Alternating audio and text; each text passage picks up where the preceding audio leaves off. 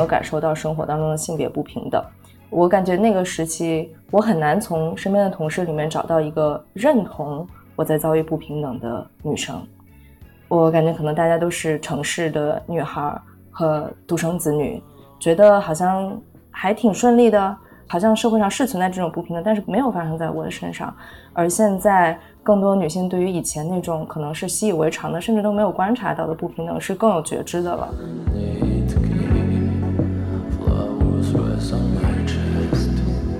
到那个小朋友，他非常想顽强的活下去。我觉得那种活下去的意愿，然后从那么小的身体里面爆发出来，是还蛮感人的一件事儿。那他们的生命一方面当然是很脆弱的，那么小的一个生命，那么小的一个身体，需要去跟人类这么多年积累下来的一些新的、旧的的病毒去做斗争。这个当然是一个风险非常高、非常艰难的事儿。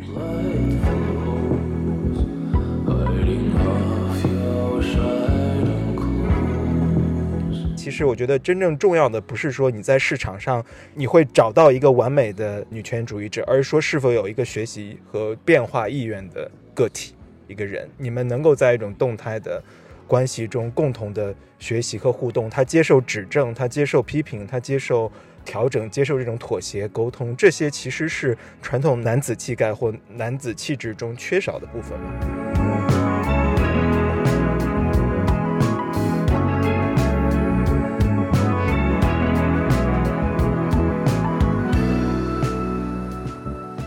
大家好，欢迎收听本期的不合时宜，我是孟尝。那今天跟我一起在的还有我的搭档庆。大家好，我是庆。对，今天我们来做客的是我们的老朋友阿姐，Alex 绝对是个妞。我把这个念全，阿姐跟大家打个招呼吧。可能很多我们的听友跟你已经很熟悉了。Hello，大家好，我是 Alex，Alex 绝对是个妞。对，阿姐第一次来不合时宜做客，印象中总有一种感觉，好像之前来过，不知道这种错觉。是哪里来的？对，然后欢迎来节目里。孟尝在觉得是个妞的第一期节目的时候，可是邀请了你的。是的，是的，是的，是的。贡献了一些良言警句，关于男性如何 decent 识别到女性的拒绝。哇，现在如果再去你的节目，我一句话都不敢说了，都是送命题。对，我觉得这挺有意思的。两年过去，就好像水温发生了一些变化。对你的节目的一些题，我是不敢参与录的。没有了，我觉得你一直还是还蛮靠谱的。谢谢谢谢，我记得你当时还做了一个选择的，就是大家往左走往右走选择题。然后后来我又看你又做了一期，然后邀请了几位朋友去，我觉得那个形式还挺有意思的，就是让大家表态，面对一些可能带有争议性和挑战性的题，可能让大家去做出选择。嗯，是的，孟尝老师参加过，我们曾经有一个男生。请男性的朋友们就一些观点类题目进行的挑战。第一题其实是我一道考验他们的题，是问这些男性有没有在公共场合 随地小便过。只有孟尝老师 诚实的站在有过那边，现场其他男生都站在没有那边，然后每个人都是很无辜的样子说啊，我觉得我成年之后就没有了呀。我刚刚骑车回家，在路边又有一个。开车的师傅正在路边小便，我好后悔没有出来大喊一声说别尿了。哦，真的吗？那个视频可以下架吗？柜台接受删帖吗？这黑历史太可怕了。那个在一定时段之内是接受的，但是现在已经过了那个窗口期了，不好意思。完 了完了，虽然你已经非常火了，希望不要进一步更火，这样每一期视频都会被人考古。没有了，我觉得我我还记得当时的一些题，包括涉及到性别，包括 A A 制，对吧？我好像忘了随地大小便这个题，但是因为我想了一下，就是去一些音乐节啊，包括城市派对、狂欢节的时候。我必须得诚实的说，这些事情是做过的。但你说让我在我生活的城市里没事儿在旁边大小便，这个可能还是做不到。我觉得还是有语境的，听上去好像为自己辩护，但是。我们回头会把这期节目放在 show notes 里，大家不要担心，对，一定可以看到。求求了，哎，对，庆，我们接着刚才聊，就是你提到，其实平时也会看到阿姐的视频。其实阿姐这些年在相关议题上活跃了很久，然后做了非常多的内容。我也经常在朋友圈啊，在一些地方转。就是你的一个印象深刻的是什么？你们俩还没见过，但是我相信互相知道已经挺久了。我肯定是知道，阿姐知道的挺久了。最近就印象非常深刻的，当然是刚才提到的，请了几位女性主义的朋友，就一些比较关键的议题去做选择。然后我觉得那个形式确实挺新颖的，因为。我觉得很多时候，我们现在聊到一些议题的时候，大家有时候为了正确，或者说为了不出错，其实会避免给出一个 yes or no 的一个选择。但是我觉得在那样的一个 setting 下，其实你会更直接的看到大家，如果我们不闪躲的去认真的辩论一些议题的时候，后面可能会有一些什么样的观点。所以当时我看到那个形式的时候，非常耳目一新。但是可惜到是不是后来就被下架了？这个还挺遗憾的。另一个，我记得我最早的时候。对 Alex 的视频中印象非常深刻的是一期聊生育损伤的。我觉得这两年可能生育损伤在中文的环境中，大家会开始更多的去聊。但是可能在早几年的时候，当时 Alex 去聊那些问题的时候，包括我记得好像你应该是有采访了比较年长的一些女性，讲她们的一些经历。我觉得那个对我当时的知识来说，还是有很大的教育意义在的。我觉得我们在聊到生育这个话题的时候，其实有很多东西是被回避了的。然后关于说我们要不要去做生育的这样一种选择，我觉得很多。时候，我们的知情权其实是没有得到保护的，所以当时我印象非常深刻的是，Alex 他的视频语调，包括剪辑的节奏，其实非常的轻快，就是你非常很容易就进入他的那种视频语言当中，包括他个人的表达也非常的有感染力，包括也记得他经常会染着颜色非常鲜艳的头发，或者说戴这种颜色非常鲜艳的耳环，视觉语言上是非常轻快，但他聊的话题是非常严肃的，所以我觉得这中间的一些反差，还有这种 storytelling 的一些技巧是印象非常。深刻的，嗯，谢谢。因为我听你们最近的节目里面也有聊到生育损伤。其实你刚才提到那期节目，应该是我产后没多久，大概六个月之内吧，做了一期关于我在产后有漏尿的节目。当然，直到现在还有很多人问我好了没有。我觉得问的人可能他们自己也是经历有身体上的状况的其他的女性或者其他产后的妈妈。哦，我现在好很多了。基本没啥问题。其实我跟身边的其他的生过孩子的妈妈也没有，就是我算是漏尿比较严重的。我觉得可能跟我的骨盆的肌肉、我的大腿内收肌的是否强弱也有关，然后也跟孕期你是否进行了足够的凯格尔训练和产后进行这样的凯格尔训练也挺有关的。还有在生育的时候，你的发力是否过度的使用了这部分的肌肉，导致它应该六仓管这个叫骨盆脱垂还是什么？应该指的是这一项问题。是的，我后来觉得产后漏尿以及其他生育损伤的问题，它是存在的，但也有一个我觉得大家应该有的心态，就是如果你打算生育的话，其实是真的应该提前好好学习这些知识，把前面的准备做起来，就是在孕期的时候就不要忘记要进行凯格尔训练这件事情。然后在产后的话，还是有通过各种不同的康复手段有去处理它。我记得后来我就请了一个瑜伽教练，嗯，他会给我专门上一对一的课程。他虽然不是像医院那样，比如说有一个金属性的探头放入你的阴道里面，然后通过电流的刺激。你的盆底肌肉会被动的被电流刺激到，然后进行收缩。但是瑜伽的产后康复就会是让你，比如说经常进行一个加一个瑜伽砖的练习，就是自己去调动那个骨盆的肌肉，这些都会帮助我来康复。后来我也觉得在面对这件事情上面，当时我发那期节目的时候，我是很愤怒的。我在我的情绪上就是我为什么要经历这些，而且我还感觉那些卖康复产品的和康复机构。好像都要 骗我的钱，因为他们知道我有这样的苦衷。后来，还有我觉得我当时也可能有一点过激。我后来觉得，其实认真的去进行康复还挺必要的。嗯，对，我觉得阿姐这些年把很多非常重要，但其实一直在水下或被忽视或被较少提及的议题、经验、感受。带到了更多人的面前，带到了大家讨论的公共场中。我觉得一直以来这些年来，这是非常重要的一个角色。很多女性经验、生命经验和感受视角的议题，带到更多受众的面前，一直在做这个工作。庆之前我们俩聊的时候，他也其实提到你做这种内容创作表达到现在这个方向的话题，你会有觉得说疲惫的时候吗？因为你肯定无数次谈论过这些类似相关的议题、感受、经验。因为真的也挺多年了，就一直在这个领域发生。是的，我觉得挺多年下来，我也会能看到一些变化吧。我记得大概五年多前，我在我上一份工作的时候，就是在《微在不懂爱》的时候，那个时候大家也聊到性别的话题。应该也是一个三八妇女节的时候想到的一个选题。那个时候我记得有一次我采访身边的同事，问他们女生，问他们有没有感受到生活当中的性别不平等。我感觉那个时期我很难从身边的同事里面找到一个认同我在遭遇不平等的女生。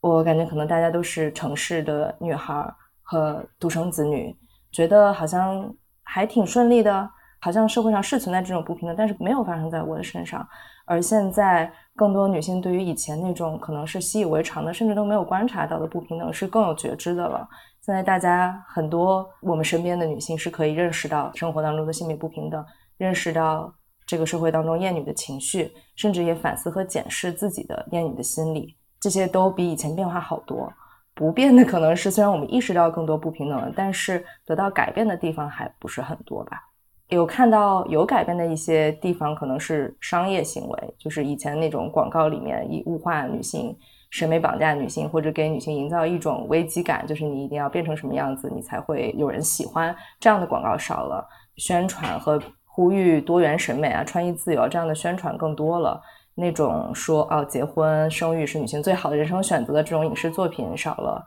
那现在女性也更多意识到，说结婚和生育都可以是自己的选择，而且是要非常审慎的去进行的选择。但可能没有改变的是结构性的问题所需要的那些自上而下的变革。女性面临的就业歧视啊、母职惩罚、玻璃天花板这些问题解决的还是比较少吧。但这些可能更多都是城市女性的问题，农村女性遇到的困难可能改变的就比城市女性要少更多了。在农村的生育的性别选择，女婴的被遗弃或者是被流产掉，还有女孩的地位在农村的，还有农村的女性可能不得不选择结婚和生育才能过上一个体面的生活，甚至是一定要生出一个男孩来，她的生活才会更好。就这些，其实很少看到一些解决吧。明白。其实我觉得 Alex 这些年在做的。很多事儿让我自己觉得非常触动的一个点，就是，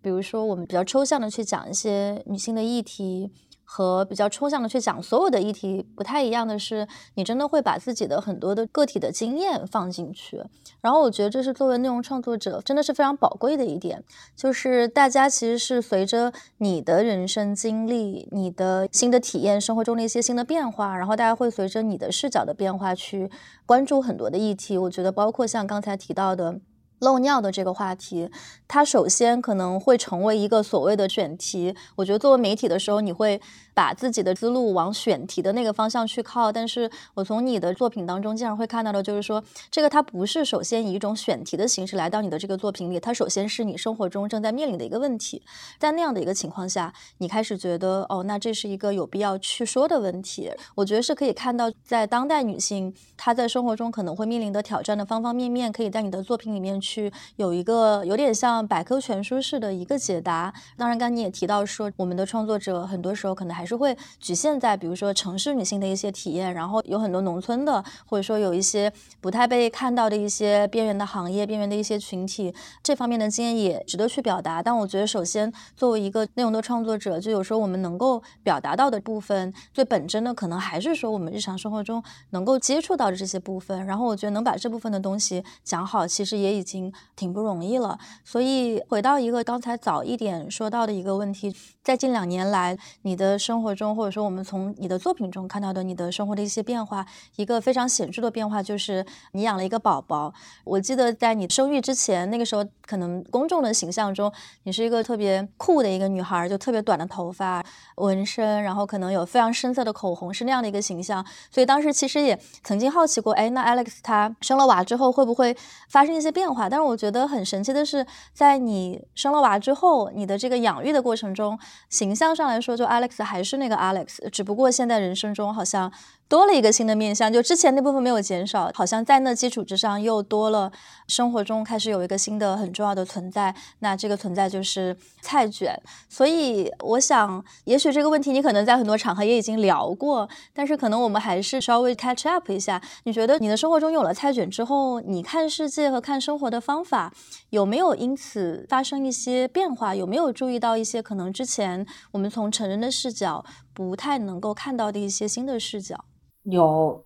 很多是在很细节的地方可以说说看我母乳的体验吧。一个有意思的事情是，我在跟另外一个妈妈聊的时候，她说她生育之前做了很多功课，是关于分娩。她很在意她的分娩是否是自然的产程，然后她希望是无痛的分娩。她有找一个导乐，她想知道自己可以调动什么样的资源，然后如何在分娩的时候做到最成功和她最希望的样子。但我是在进了产房之后才发现，说哦，好像听说过有一个什么拉玛兹呼吸法，而我并不知道，然后我就现查的。但是我在生育之前非常留意了一件事情，是母乳。虽然也是经过另外一个朋友影响，他说他母乳经过了什么样的坑，但是他又非常执着想要完成母乳，因为母乳是一件 非常美好的体验。这个事情 你们之前节目里面讲过，好像听起来有点令人不可思议的。后来我就特别执着于我要母乳更长时间吧。我原先想的是，我可能喂奶至少要到两岁吧。如果我能够喂到个三四岁，我也并不介意。但是我的母乳没有那么顺利，是因为我的奶量比较快的就减少了，我可能自己也没有那么多奶。但是我非常努力的拼命去追。有一个例子是，有一年在骄傲月的时候，我们做了一个活动，我们找了一个叫涂装了一辆巴士车，那是我们的彩虹小巴。然后我们一路上接上不同的社群的人，他们会在巴士上面讲他们自己的故事，然后最终我们到达了一个目的地，在那里面。大家从一个彩虹色的滑梯上面滑下来，到那个目的地的时候呢，我该泵奶了。在现场，大家都举着一面彩虹旗把我围起来，因为我已经不想跑到一个什么那个商场里面很远的母乳的地方去泵奶，然后他们就把我围起来，我在里面蹦奶。现场把我围起来，所有人都 对这个画面印象觉得非常的美好，然后感觉到从这里面体验到那种温暖和那种人性，但是我在里面。很着急，因为我那次蹦出来的奶很少，我就完全没有享受在大家给我的力量当中，而我是在焦虑我自己，我的奶的产量在减少这件事情。在后来才渐渐的意识到，说我对这件事情为什么那么的在意，这是一个很本质的问题。它就是为什么我想要一个孩子，我的孩子还很小，他不太能跟我交流的时候，我觉得母乳是我跟他最重要的连接。我给他爱，他给我回馈以爱，他如此的需要我，我是他最需要的那个人，而这好像就是我想要一个孩子的原因。我想要不需要交换的、没有代价的一个人，完全的把爱投注在你身上，然后你也这样给予他。我觉得这个可能是我，可能在我的原生家庭里面，我可能觉得欠缺了的吧。可能觉得我爸没有那么在意我，我妈很爱我，但是他会爱我好的时候。他的爱也许是没有条件的，但是以他对我的要求，有时候会让我感受到说似乎是有一种条件，所以我会把母乳这件事情盯得那么紧，我就非常非常怕失去他。在后来我醒悟过来或者好转过来的时候，我发现哦，我的孩子开始以一种另外的形式跟我建立连接，我们不是唯一的爱的连接是在母乳这件事情上面，所以我就能够把这件事情放下，然后我还能跟他建立新的关系。但是我现在依然我会在。提醒自己，我是否太想要占有他？我对他的爱是否？我对于想要生育这件事情，他可能都是源自于我自己内心在那里没有被满足到的需要。我是通过生育这件事情去看见他的。还有的是，好像也跟我的原生家庭感觉有关吧。在有些时候，我对于蔡选是一个可能有点严厉吧。我很在意别人评价我是在惯着他。我对这件事情的在意程度有点。出乎我对其他的标准之外，我对这件事情过于敏感，我也不明白是为什么。感觉小时候我爸是坚决不惯我的。我听我妈说，他是我在很小的时候，如果我在哭的话，他的处理方式是让我在那里哭完，不去安抚。他觉得你这个哭是无理取闹的哭，你就不需要去处理。而我在成长过程当中也有很多感觉到跟他很激烈的争吵，不是争吵吧，我基本就是在挨骂。然后我就会永远记得那些，我记得他的严厉，我也会记得那个时候我自己很喘息的、泣不成声的、呼吸都困难的那种感受。但我有时候在对蔡卷严厉的时候，我会在他身上看见那个时候像我那样喘息的那个他，我就超级矛盾。我又觉得，我难道不应该 身为一个经历过这些的受害者，我不应该更同理他吗？但我同时又觉得，在他无理取闹的时候去哄着他、去捧着他，又是错的。难道我是内化了我爸爸对我的方式，认为那才是正确的教养方式吗？对，至今也不太明白。明白。对，说到这儿，其实我最近看 B 站有个节目嘛，然后他也就是拍那个深圳市儿童医院的，就儿科不同的科室中，其实都是新手父母、年轻父母，然后带着孩子去，很少有计时的镜头进入医院场景。呃，他就拍了不同的科室，每一集可能聚焦一个点，就是普通人跟儿科医生，并且他有一个视角是拍了很多医生他怎么面对这些以这个小朋友为主，很多时候甚至婴儿为主的他的患者病患，包括他怎么安抚父母。这其实是一个医疗纪实节目，最近在 B 站看到的也刚上线。我其实，在看的过程中就意识到，因为我我想了一下，我一是很羡慕，我觉得深圳市儿童医院的确比较现代。他所拥有的这些条件也好，或医生的观念也好，跟我成长时候对儿童医院也好，医院的记忆完全不太一样。包括现在医生这些年轻一代的医生，他的观念也好，待人接物的状态、性格，包括表达，其实跟我小时候对医院的记忆完全不太一样。我觉得还挺羡慕的，就是挺羡慕现在的，当然也是会进步。甚至儿童医院应该也是非常好的那种医院了，所以说很少见的看到镜头深入了医院内部，然后你能看到医生们在这个镜头之后怎么沟通、怎么交流、怎么跟患者交流。所以说也看到有一些挺有意思的，有的是比如说小孩可能手被压住了，有的是担心孩子有厌食症，有的时候是担心这个发育缓慢，比如说他觉得是身高不够，而医生说没有，你这个是不科学的，父母就是。着急、过度焦虑，有挺多这样的元素。就是这片子的基调吧，我觉得挺欢快的。因为大家聊到医院，都是一个比较沉重的地方，就关于疾病和死亡。但是儿童医院可能也是因为都是小朋友，所以说它有一种温暖的、温馨的元素在。因为我相信咱们都看到了这个节目，我不知道你们在看的时候有什么特别印象深刻的吗？我们刚才说的这个这个片子叫《闪闪的儿科医生》。我相信你们也最近看到了，我不知道有没有注意到一些有趣的角度。我刚看到第四集，后面的我还没看。我可以简单回应一下刚刚常老师讲的。我当时看到这个片子的时候，也是一下子想起，就是我当小孩的时候，我的那些儿科医生。就虽然说是那些了，但其实当时我们小城市里面就只有一个，或者说大家所知的就只有那么一个。我知道今天还记得他的姓，他姓何。每次我头疼脑热、腹泻或者把腿摔了，就是一个全科的儿科医生。各种头疼脑热的事儿，然后每次有这个情况的时候，父母都会第一反应就是说，我们要去找一下何医生，让何医生给你开个药或者吊个水。那我其实直到今天都还能记得去何医生的诊所的那个路，因为我家是贵州嘛，然后是一个比较山多的地方，何医生家是在一个河谷的旁边，所以每次我去的时候，我还要先走下一个很长的一个台阶。才能够去到他那里，他甚至都不是我们贵州人，我感觉他应该是一个北方人，然后在贵州那个小城市里待了很多年，然后镇上的人基本上也都认识，所以每次小孩有什么不舒服的时候，都会直接去找他。我们那里也有公立的医院了，但是好像大家。在那个年代形成的那种认识，成年人生病，我可以去寻求一些更标准化的服务；但是小朋友生病，我还是要找一个真的懂得小朋友的身体的人去给他治疗。那当然，这些病肯定都是一些不是特别直接有生命危险状况的疾病，是一些小的疾病。但是我当时印象非常深刻的就是。因为生病这件事情，然后在很多年就每次生病都会去见那个医生，以及后来看到，比如说像深圳这个儿童医院，他们这么现代的一个。医学机构，然后他们有很多细分的一些分支，然后他们可能很多的这个医生，他们都有自己的专长，他们可能都有这个名校毕业的一些经历。就是想到这个，觉得跟当年的那个情况可能还是挺不一样的。但是另一个方面，可能我又觉得今天的小朋友他面临的这种健康的威胁也不一定就比我们当年更小。虽然他们今天有更好的健康和医疗的环境。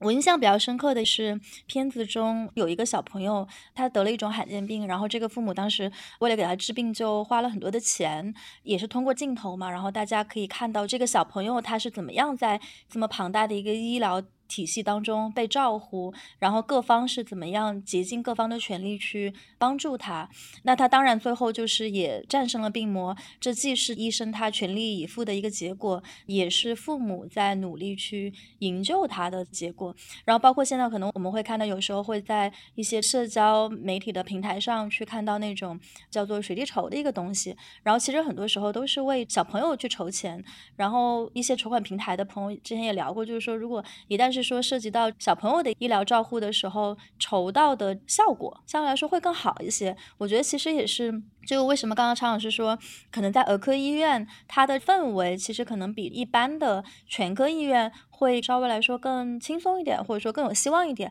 我觉得也是因为社会中可能还是逐渐现在至少在形成这样的一个认识，就是说，那儿童毕竟是我们的下一代。然后片子里面也近距离的拍到一些小朋友的视角，然后你会感觉到，那他们的生命一方面当然是很脆弱的，那么小的一个生命，那么小的一个身体，需要去跟。人类这么多年积累下来的一些新的、旧的的病毒去做斗争，这个当然是一个风险非常高、非常艰难的事儿。但另一个方面，我觉得小朋友他们的生命也是非常有韧性的，就是你会看到镜头对准的一些小朋友，他们有非常顽强的这个意愿。包括刚刚提到的那个小朋友，他的名字叫做恩熙，他非常想顽强的活下去。我觉得那种活下去的意愿，然后从那么小的身体里面爆发出来，是还蛮感人的一件事儿。我还挺喜欢这个剧的，他用的是那种我觉得还比较现代的一些剪辑啊。对他的剪辑，我一开始觉得不太接受，他们把其实有点悲情的儿科医院的生死离别剪得有一点综艺感。但是看到后面，我很想为剪辑团队鼓掌，就是他们可坏了，对他们那个用剪辑手法去数了那些可混的小孩的那个方式，就让人觉得有点解气。我觉得这个片子相当好看。它让我有一个认知，就是我以前觉得儿科医生可能是我只接触到那个菜卷去体检那种儿保的医生，就觉得是那种说话就是啊，乖宝宝给你一个贴纸啊，很棒啊，带着不疼啊这种，他们的技巧是在于哄孩子上面。但是实际上，我通过这个片才知道，你在那么细小的婴儿的器官上面，一个幼儿的脑部去做精妙的手术，因为它很微型嘛。就可能要求那个医生的医术是更加 fancy 的，而且这个片子体现出来的那些医生一个个都是老帅的那种各种医术的厉害。然后还有没想到的就是儿科医生要 deal with 搞定那么多家长的问题，有些家长是带着他觉得他自己懂得更多，他想要操控这个医生，就刚才孟昶提到那个生长激素。他想要自己什么女儿长到一米七，儿子长到一米八，就想带给孩子去打那个生长激素。那个医生我印象很深，她是一个挺帅的一个姐姐。医生就拒绝，而且那个医生是踩着滑板出场的。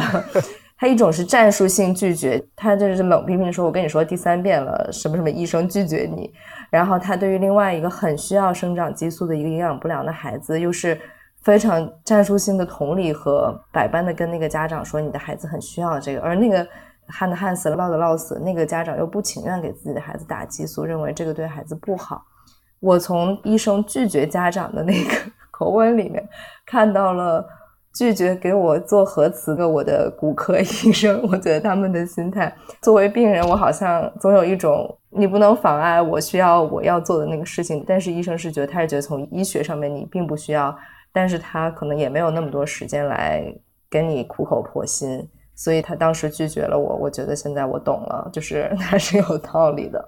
这些医生他们在儿科病房里面会有非常多的情绪，家长的情绪他们要去处理，然后孩子的情绪要去处理，这真的是一个需要就是双商极高的一个职业。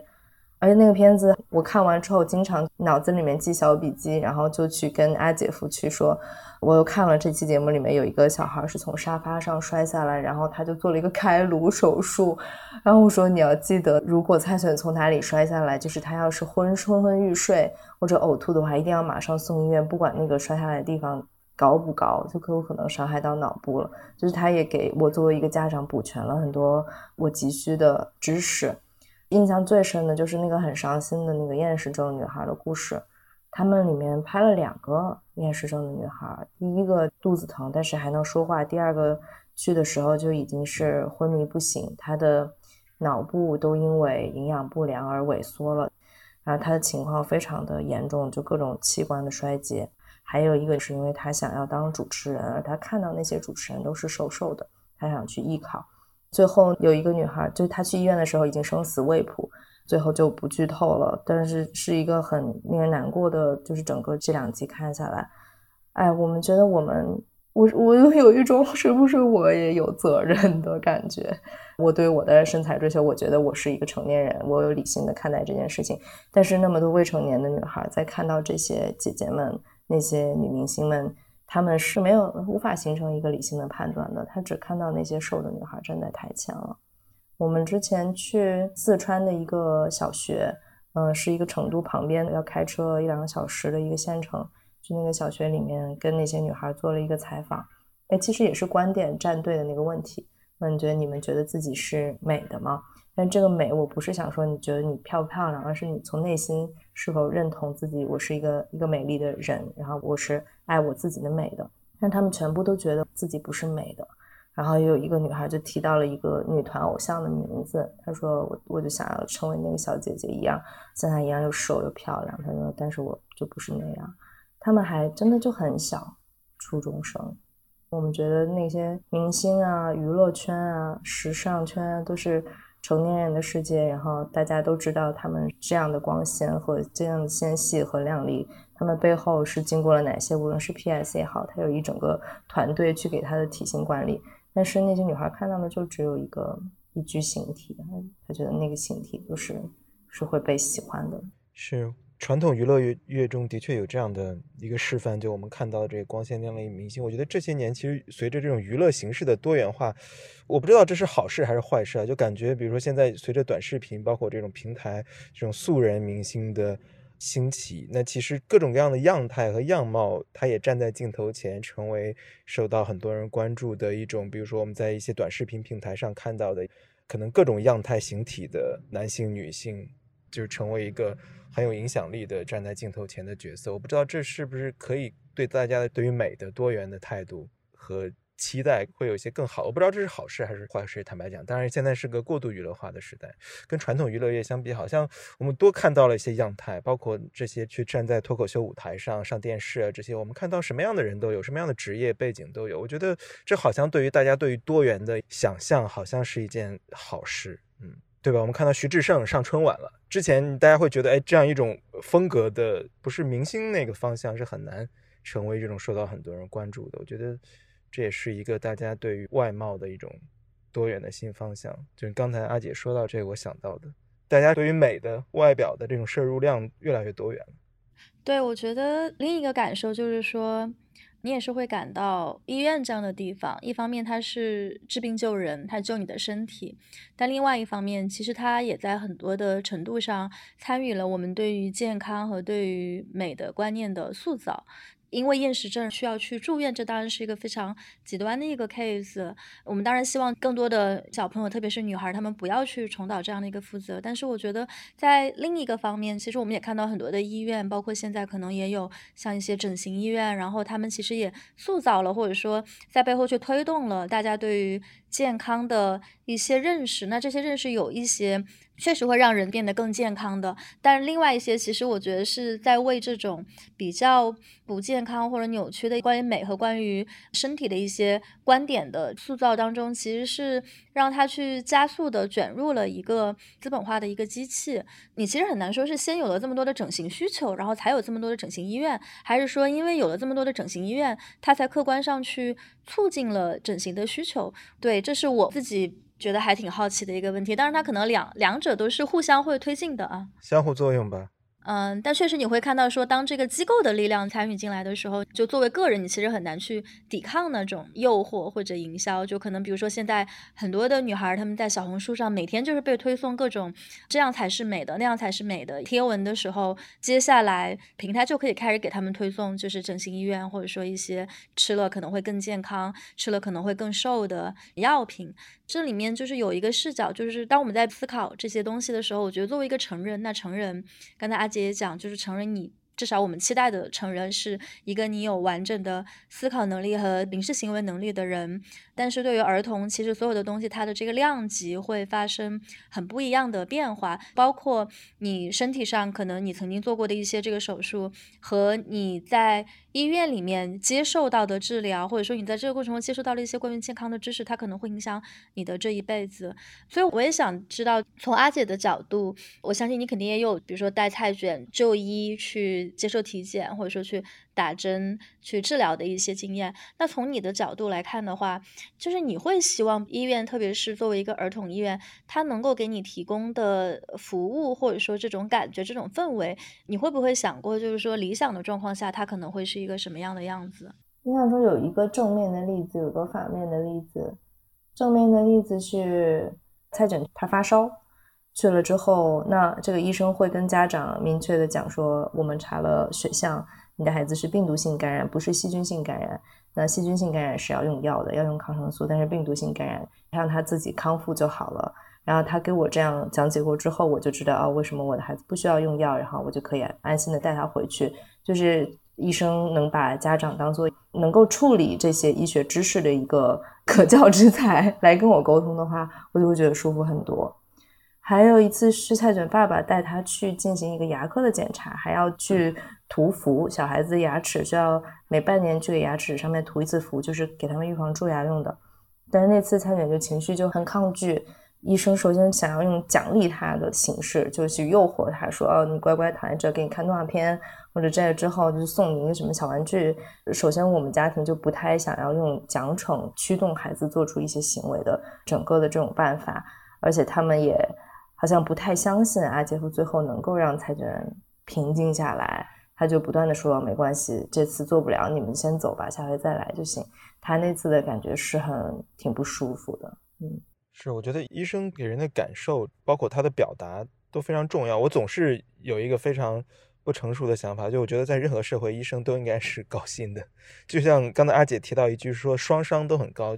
我觉得他的工作非常之重要，并且压力也很大，并且大家都知道，有些朋友都会提到说，在国外排全科医生排很久排不到，有些人甚至选择会回国找自己熟悉的医生，因为中国大夫他经手的案例是非常非常夸张的。他们说，你如果在中国的医院中，你的大夫你经手的案例，就如果你是个新手医生的话，一年经手的，你可能要在欧美。澳洲、加拿大这些国家，你可能要好多年才能够经手这么多病例，就是你的快速的成长，因为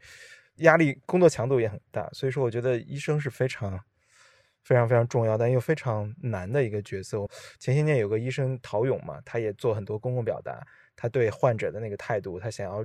治好大家的眼睛。但是前两年也发生一个特别不幸医患冲突的一个事情嘛，可能大家也都在新闻中看到了，对。对对，说到这部纪录片，我觉得刚才大家也提到，印象比较深刻的还有就是他笔下描述了非常形形色色的医生，然后不光包括他们精湛的医术，也包括他们非常日常的一些场景。所以其实把镜头对准这样的一个群体，我觉得还是有非常重要的一个意义。如果我想到我身边的这些医生朋友的时候，我确实也会感觉他们在很多层面上现在面临的这种压力吧。确实有，大家可能在在传统的社会中，对于一个德高望重的某某些层面上是权威的知识主体的尊重，但在现实生活中，可能他们又会面临像薪水或者说非常超高的工作时间，有时候甚至也会面临一些污污名化。包括我觉得前几年这种比较明显的这些比较激烈的医患冲突中，其实也是，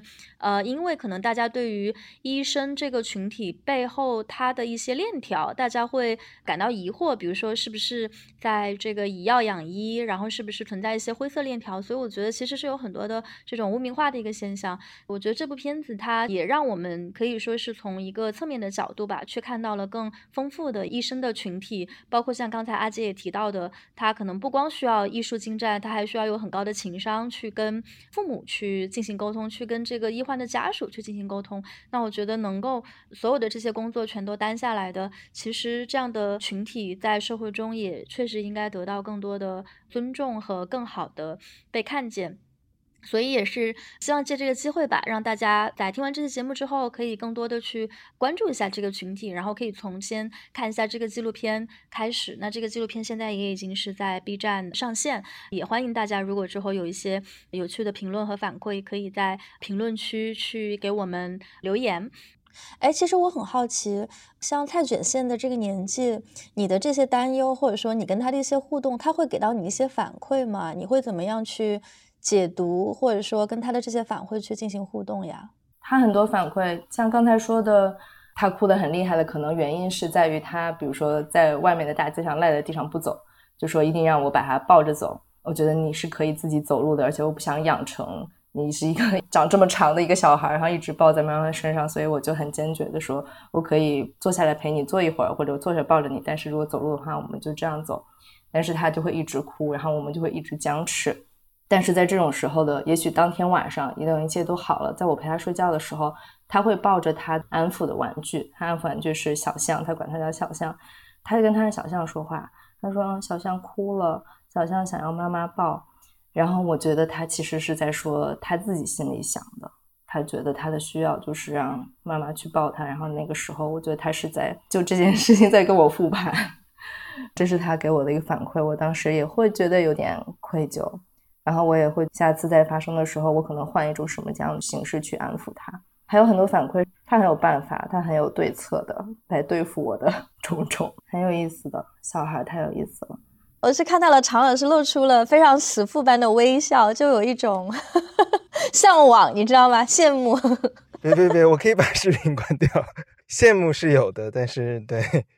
常老师是不是一直在想当爸爸这件事情，然后一直在从各种嘉宾那里吸取一些经验？我当然是保守派，没有开玩笑。就刚才 Alex 说的，我也觉得跟一个孩子的共同成长是非常重要的经验。就像我们之前聊到，其实现在来聊跟孩子的这样一种很美好的状态，因为它跟性别议题绑在了一起，碰撞出了一个复杂的维度。所以说，我觉得挺有意思的是，Alex 的表达其实从某种。意义上来说，一是非常重要，二是非常勇敢。就像刚才庆聊到，你把自己的经验其实放到了你认同的观念跟你的生活的实践是一体的，这是非常非常厉害、非常非常重要，但同时也是一个非常勇敢的事情。我不知道你会有些时候觉得说，可能把自己的生命经验、自己的个体的经验放到自己的观念，包括价值观，包括社会中公共观念应该有的价值观，包括想要倡导。想要向其他的女孩子展现一个人的生命力、人的自由、人的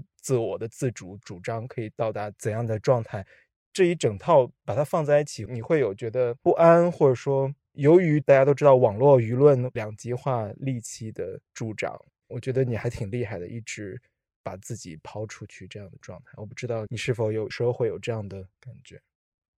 有一开始我可能就是一副无所谓吧，因为我觉得我不在意别人 评价我自己个体的那些事情。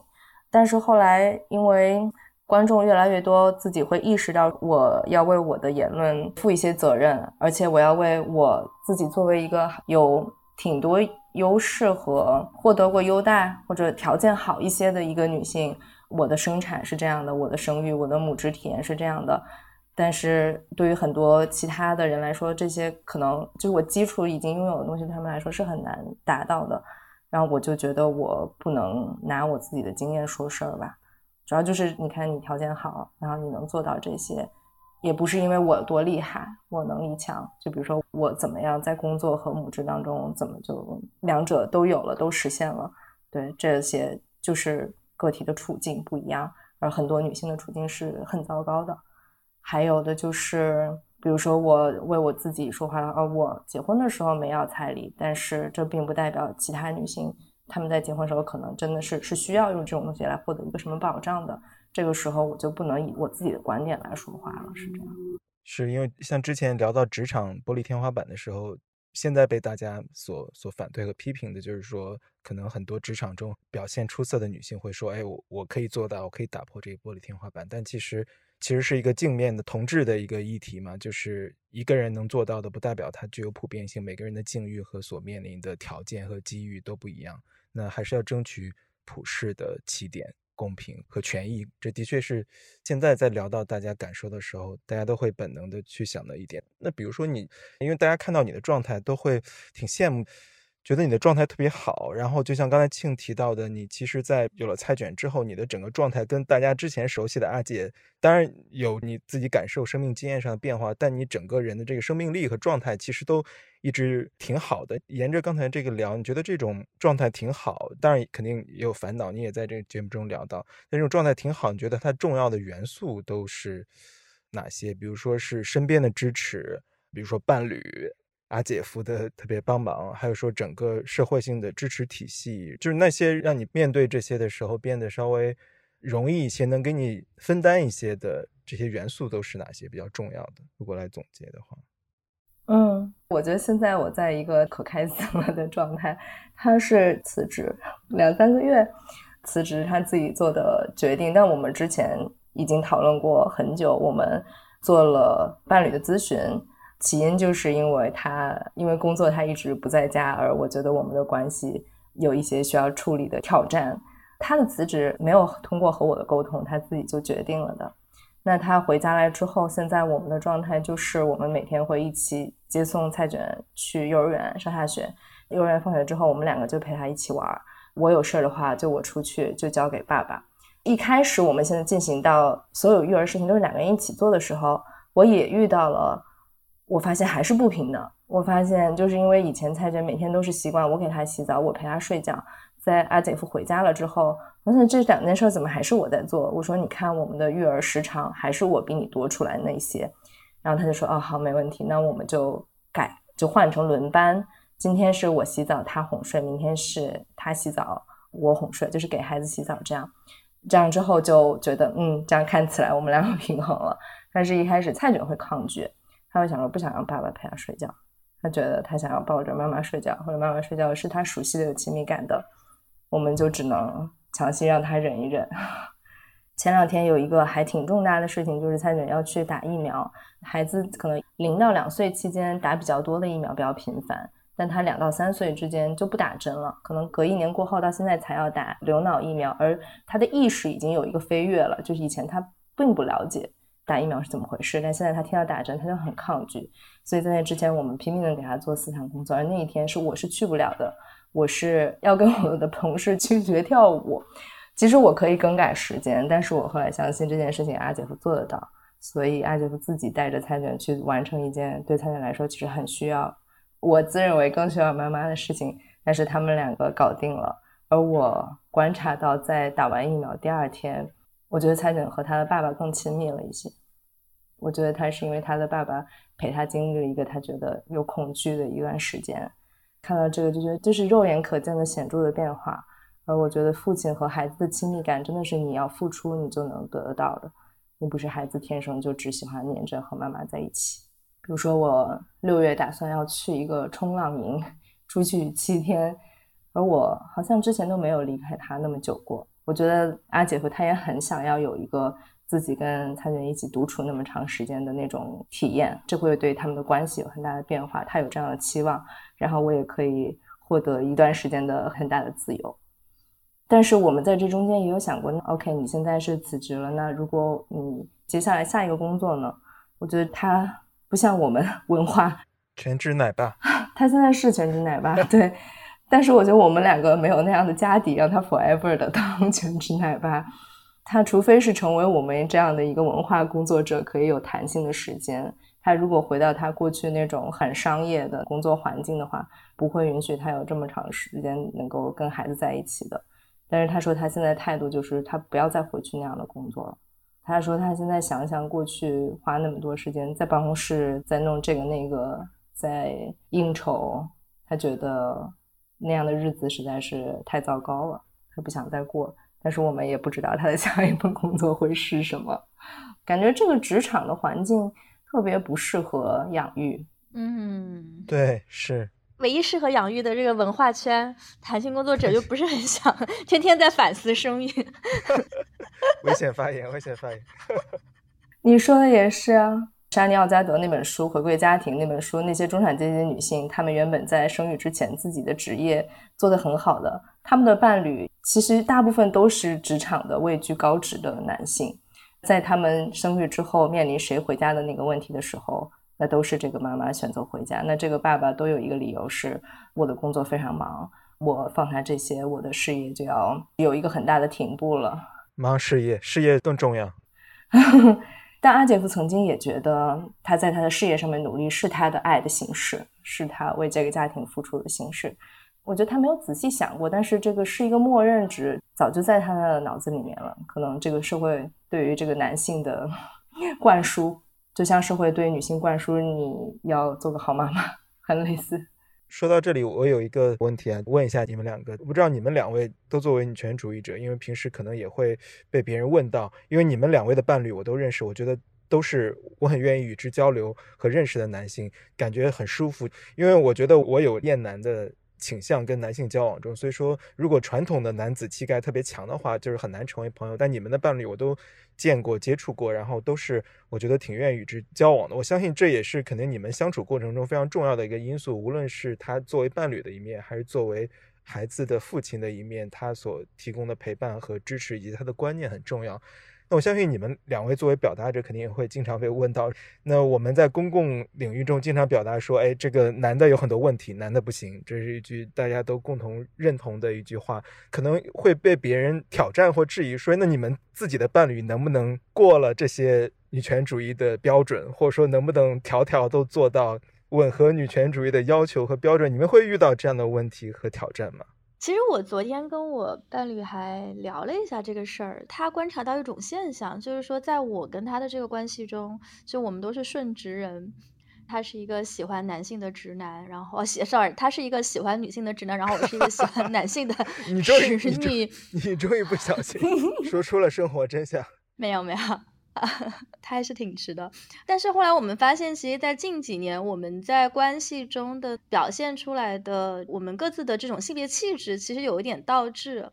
他其实，在过去的很多年，他跟我同龄，然后他是一个荷兰人，然后他在过去的很多年中，其实也是一直在一个比较直男的，就白人的直人男性的那种环境中长大。但直到最近这几年，是因为他生了一场病，从身体到心理的层面都给他带来了很不一样的视角，所以他会发现自己其实在过去这两三年中，会获得比以前。更强大、更有韧性，或者说更有共情的，更愿意在关系中去付出很多的情感劳动，然后更愿意，比如说。在跟关系有关的一些这些事儿上去花费更多的心力，并且会觉得说这些沟通大到，比如说你搬家，你选择工作，小到比如说度假去哪儿，今天吃什么这样的一些小的日常的一些细节中，把自己的感情、把自己的精力放在这样的事儿上，就其实变成了他去处理说跟自己身体和这种心理上的脆弱的一种方式。但是与此同时，我自己会感觉。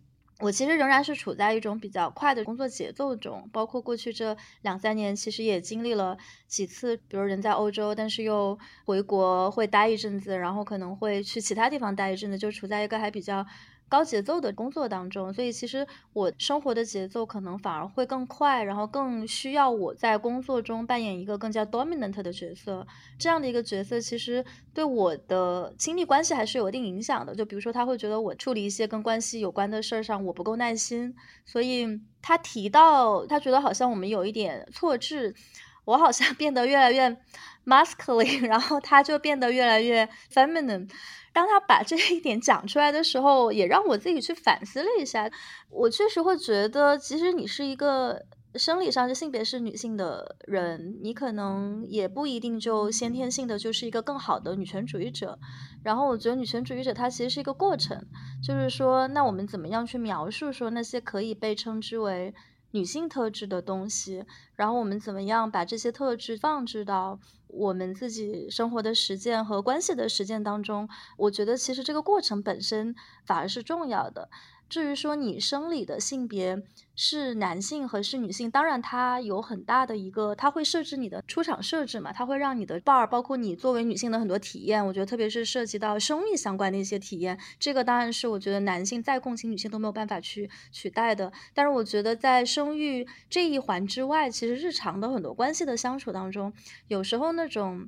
男性和女性的分别，我觉得它可能没有那么的。绝对，所以回到刚才常老师的那个问题，就是比如说我的伴侣，如果他有一些不够那么女权主义，或者说不够那么女性友好的一些行为，我会怎么样去跟他沟通？我觉得那我跟他沟通的方式，可能也是他跟我沟通的方式。比如说他有时候会觉得，哎，你在这上怎么这么不耐心，怎么这么急，然后你也没有共情到我的感受，他也会这样跟我沟通。所以我觉得在这个层面上，其实我们反而是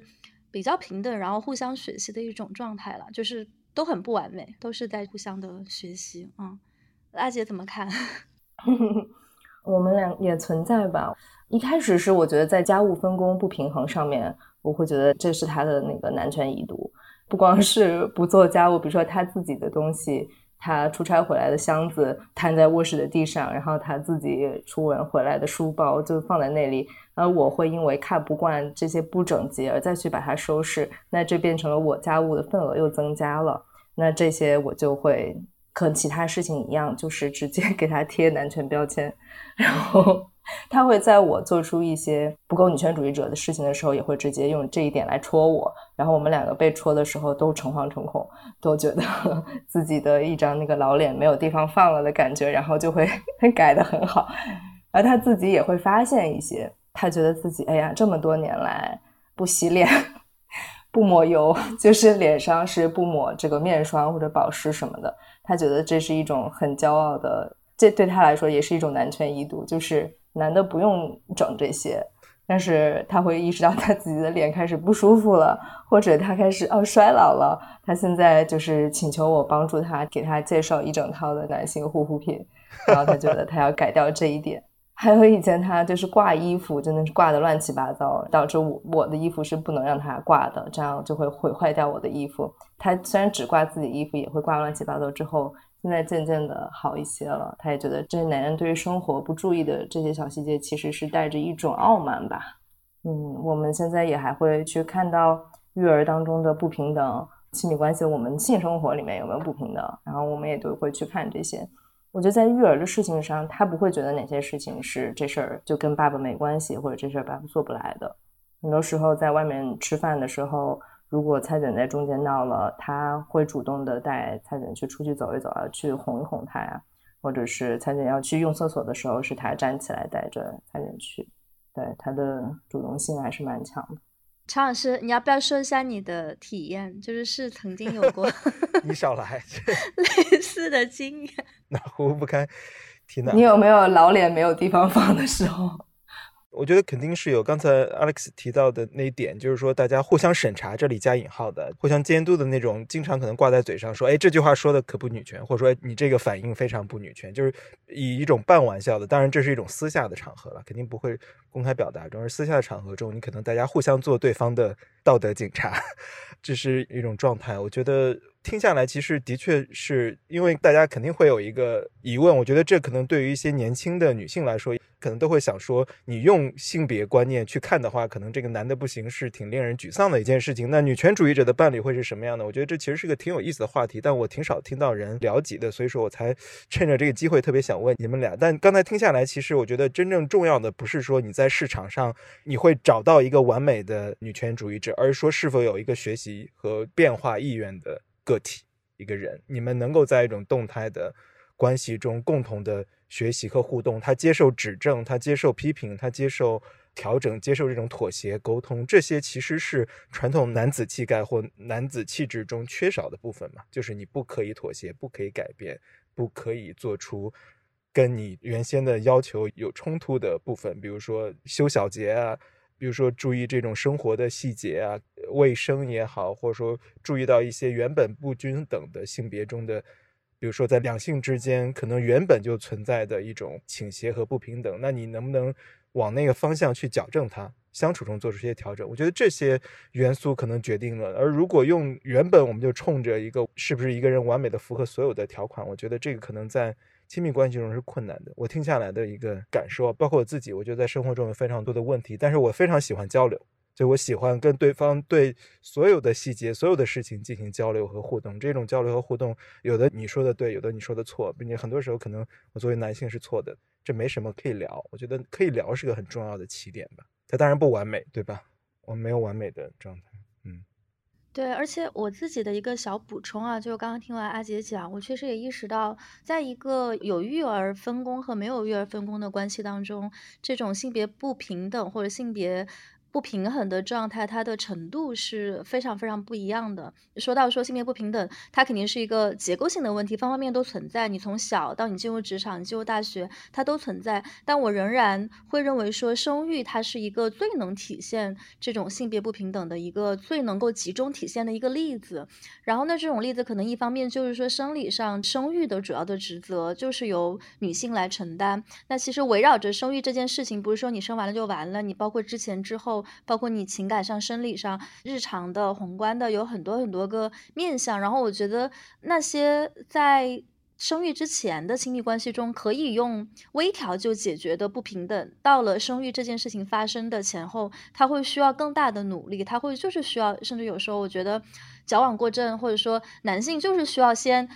跪下来认个错，然后才有发言权。我觉得在生育这件事上真的是这样的，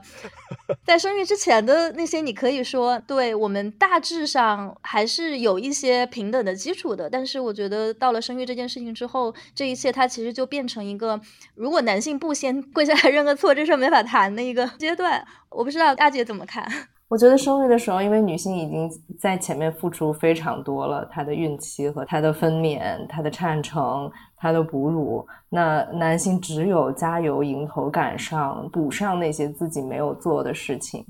而不是再退后，然后不在场，再不付出。对对是，所以说大家经常聊到说有一个词叫矫枉过正嘛，我一直也觉得说，其实矫枉必须先过正，就是因为它。几何倍数的原有的鲜艳的不均等不平等，因此你才要矫枉过正，是因为矫枉过正也仍然不够。是的，是的。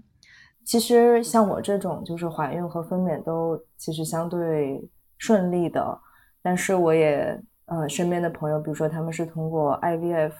通过辅助生育来想要一个孩子，当然是那个家庭的爸爸也跟我们分享很多，他觉得他的妻子实在是经受太多了。他太难了，他去做那些无数次去跑医院做检查，然后再做试管，然后再去核磁什么这些下来，他胖了多少斤？他也眼睁睁的看着自己的妻子要去做这些事情。当然，他们两个是共同希望再有一个孩子，所以他们在用辅助生育的方式。这个男性，我感觉他也能认识到说这里面女性的付出是非常巨大的。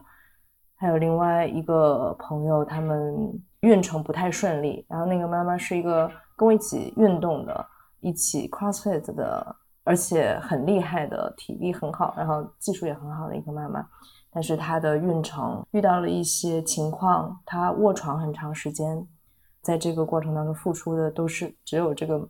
妈妈在付出，而他们的孩子现在也早产，在 NICU 就是早产儿的重症监护室里面，全家人都很揪心。但是我觉得这个妈妈是最揪心的，而她又。又为了这个孩子的降生，自己付出了那么多。对我想到一个躺在床上什么都不能动，而是为了这个胎儿的平安做出这样事情的妈妈，她的那种煎熬，可能又觉得自己是一定要这样做的这种感情是，就我也都觉得她很厉害，然后也很难。是的，是的，对，我觉得刚才我们谈到的这种育儿责任中，我们谈到的可能很多时候还是说宝宝是健康的状况下，其实那个育儿的责任就已经会让很多的成年人感到很大的压力。那更不要说，比如说如果宝宝遇到了一些健康的状况，那小的，包括像刚才 Alex 也提到的，比如说带菜卷去打疫苗，非常常规的，还不是说那种非常危机情况下的一个基本的一些健康的措施。再包括我听一些新手爸妈也经常会提到，特别是在前半年，那有时候小朋友发一场烧，整个家里面都得忙乱好几天。包括有一些小朋友在你怀孕的时候，但是他们也有一些医学措施嘛，可以去做那种糖筛。那可能有一些小朋友在出生之前就会被诊断出可能会有一些罕见的疾病，糖。是综合症是其中一种，还有一些其他的这种罕见的疾病。这个情况下，你选择要还是不要？如果把这个孩子留下来，那其实。孩子一辈子，甚至可能包括父母的一辈子，他们都会需要终身与这个疾病去做纠缠。所以，其实我觉得我们现在在聊很多这种育儿责任的时候，我们聊的还是比较理想的状况下，就是宝宝健康成长不出大错的情况下，育儿已经很沉重了。那如果再加上健康的这个考虑，其实它就又会变成一个。更加沉重的事儿，然后我觉得其中付出的这种努力，不光是说父母的、家庭的，也包括社会的，确实会需要说更更多的去考虑怎么样去给儿童的健康去提供一些更好的配套的措施。对，我觉得另一个话题，因为我们其实无论是从片子中，还是说我们刚才聊到的话题中，因为阿姐刚才聊到一个我印象很深刻的，就是说自己跟蔡卷的相处中，很重要的是在反思自己跟原生家庭、跟父母之间的相处，就有哪些自己会不希望。在发生在自己的孩子身上的这样一种状态，我觉得有意思的是，我们最近也聊了，跟挺多朋友交流了关于育儿中间的一些想法。不知不觉中，我们这一代人其实挺多身边的朋友也已经做了新手父母。那我们作为在更现代的性别观念中成长起来的这一代人，我们对自己的观念、生命的实践也有很高的要求。那我们真的会成为更好的？父母嘛，就是我觉得这个挺有意思的，因为有一句话是说，当我们在反思原生家庭的时候，那我们其实就是自己孩子的原生家庭，对吗？我不知道，因为我还没有实践，我没有资格说这个话。但是我觉得有意思的去想象、去谈论、去观察，就是我们这一代人真的会把那些错题本，把我们不喜欢的经历的那些可能带有一些呃有毒的亲密关系，跟父母的亲密关系或家庭氛围。或跟父母的互动，或自己经受的可能控制与被控制的家庭环境等等的一切，和缺席或带有缺席元素的家庭环境，所有的这些都想把它避免掉，这些错题都不再发生。而我们的下一代也会迎来一个全新的世界，对吧？他们出生成长以来就有 Chat GPT，这是一个完全不同的世界，未来可能更是不同。那。我觉得我们可以聊一下，就是我们这代人真的会成为更好的父母，就是我们会发展出完全不同的对于孩子的期望和互动关系吗？我觉得别给自己那么高的要求吧。我是被你那那个话觉得有触动的，就是我会成为蔡卷的原生家庭，我和艾姐夫。如果我要想成为一个，我希望他长大之后觉得自己原生家庭是什么样子，我觉得很美好的一个状态是。他在长大之后还依然会觉得，哦，我的妈妈是我最好的朋友，这是我希望的一个状态。但我觉得我我应该能 成为比我父母更好一点的父母吗？我觉得我肯定会复制他们，毫无疑问，我肯定会因为我从小受到他们那样的影响而去潜意识里面的复制他们的养育的模式。但是我觉得我愿意做的就是，就不要觉得自己。那样就好了，嗯，保持打开一个对蔡卷的观察和觉察，看到他的状态，他一定会用一种方式去表达出来。他对于，也许我跟他某种相处方式是觉得不舒服的，我要让自己足够敏锐的去听见这些。也许他不能直接用语言去表达，他在还这么小的时候。还有就是，也有很多其他的教学材料是做家长一定要学的。那天看到有一个评论，也是评那个。珊珊儿科医生的有一个人在微博上说：“他说我养猫还成天就在学呢，养孩子的怎么都不学的嘛？很有道理啊！不光学的是那种基础喂养的知识，很多育儿的知识是自己要去不断的根据他不同的年龄阶段去拼命的学习的。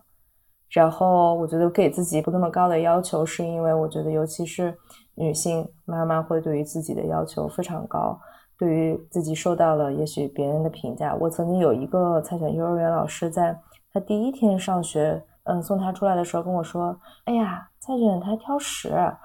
就是这一句话，就是我大脑沸腾了许久，然后我检视了很多我对于他的 饮食上的习惯。我的孩子最终挑食，怎么会是这样的一个结局？而我自己之前是否是在逃避他？当然，我觉得这个老师的沟通方式不是很好。他其实另外的老师的沟通方式会说：“嗯，我们发现蔡卷可能更喜欢吃主食和肉，他会再想要吃一份主食的时候，我们会跟他说：‘哦，你先把盘子里的其他东西吃完。’我发现其他老师会用这种方式跟我去沟通，我就觉得我没有受到评判。虽然第一个老师也没有直接在指责我。”但是他只要 说太卷挑食这件事的时候，我我觉得我就是一个不好的妈妈了，我也就是太玻璃心。但是这就是很多妈妈可能都有同感吧，所以我不要再要求自己做这个时代的我要做更好的父母，我觉得我要做一个足够好就行了，就是 good enough 就行了。嗯，现在有的时候蔡卷很多发脾气的时候，我的情绪也无处安放。比如说有一次 我带他穿衣服，他就死活不穿。然后我就把那个衣服扔了，然后我就摔那个衣服。后来我也不责怪自己，我觉得我摔东西就是摔的理所应当，没有吓到他，我觉得 OK 的。我给自己这样发泄的时间。我记得你做视频说过是吧？就是你被菜卷，就是你们互动中然后惹崩溃了。我记得有一期视频讲这个，肯定讲过太多次了。两岁到三岁这个阶段简直了，比那个生孩子难多了。我可以简单补充一个小点吧，因为我觉得刚才听完 Alex 讲完了之后，我确实会觉得，对，当你真的在母亲那个角色之后，你的一些感受，它真的是无可替代的，而且是非常细致入微的这样的一种观察。那我自己现在因为没有娃，但当然也在。不断不断的也会被人问起，或者说现在也在思考说养育这个事儿，我也会一方面觉得说，那我们如果到了今天。到了一个现在更现代的一个社会中，更现代的一个阶段，那我们想做的这种父母是不是应该跟前一辈不一样？但另一方面，我刚刚听完阿姐说，我也觉得非常有感触，就是说，那我们首先其实还是仍然是需要说做自己，知道说自己的边界，知道说自己能或者不能是在什么地方。唯一有一个我可能会希望说，将来我的小孩能够感受到的，就是从我作为父母。这个原生家庭中能够感受到的一些东西，我可能唯一希望的是，他会觉得这个家是一个他。不管发生了什么事情，不管发生了好的坏的，这个家是一个可以托住他的地方。我觉得，如果有一天我自己成为父母的时候，我会希望别的就不说，但是这一点是很希望说将来可以达到的一个东西。也是最近有在看一本书，是美国的前第一夫人米歇尔奥巴马，然后她写的一本书，这本书的名字叫做《呃我们携带的光亮》。他其实，在前几年出过另外一本书，叫做《成为》，是他自己的一个自传。那本书可能更是关于说他成长经历和从政生涯的一个总结。我们携带的光亮的这本书，更是他的一个随笔。然后我印象比较深刻的，也是说他在那本书里面讲述了他跟他母亲的一个关系。他的母亲就讲过一句话，说在家庭教育这一点上，我培养的，或者说我现在。教育的我相处的并不是小孩，而是未来的大人。那米歇尔其实她作为一个非裔女性，在美国的职业生涯其实是非常励志的。除了她是第一夫人之外，她自己本身也是非常知名的律师，是非常活跃的活动家，然后也有关于。他自己的很多的故事，包括有很多的艰难，其实也都被他写到了他的这个书里。里面提到过一个例子，他从他的那个原生家庭里面得到了什么？因为其实作为一个非裔的女性，在美国，其实你很容易，或者说你在社会中实际上处在的角色，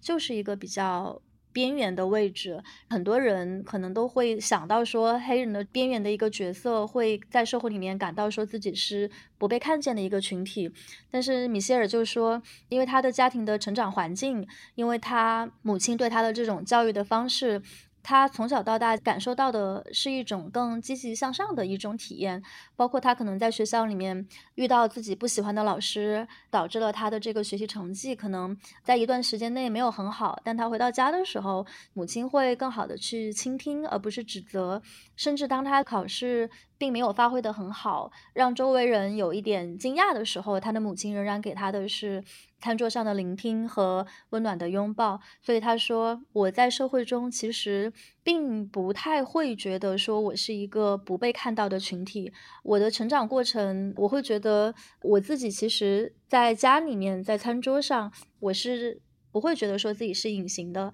我自己总是被看见的，所以我觉得，如果有一天，要是我有荣幸或者说有时机去自己也成为一名母亲，去成为未来小朋友的原生家庭的时候，我会觉得这个可能是我对自己唯一的一个期待，就是说我希望这个家是他们永远可以回来的地方，不会因为说觉得自己好或者不好，对此有所犹豫。嗯，我是绝对社妞这个视频节目的。创作者，我们现在已经是到第四年了，一直在关注女性和性别议题，也关注人性的爱、温暖和连接的一个视频节目。那我们最近刚刚新出了播客哦，就在和常老师和庆录制播客的这一天，前几个小时我们刚发了我们的第一期，欢迎大家关注我们。搜播客的话，我们就叫绝对是个妞。好的，好的，非常感谢，非常感谢。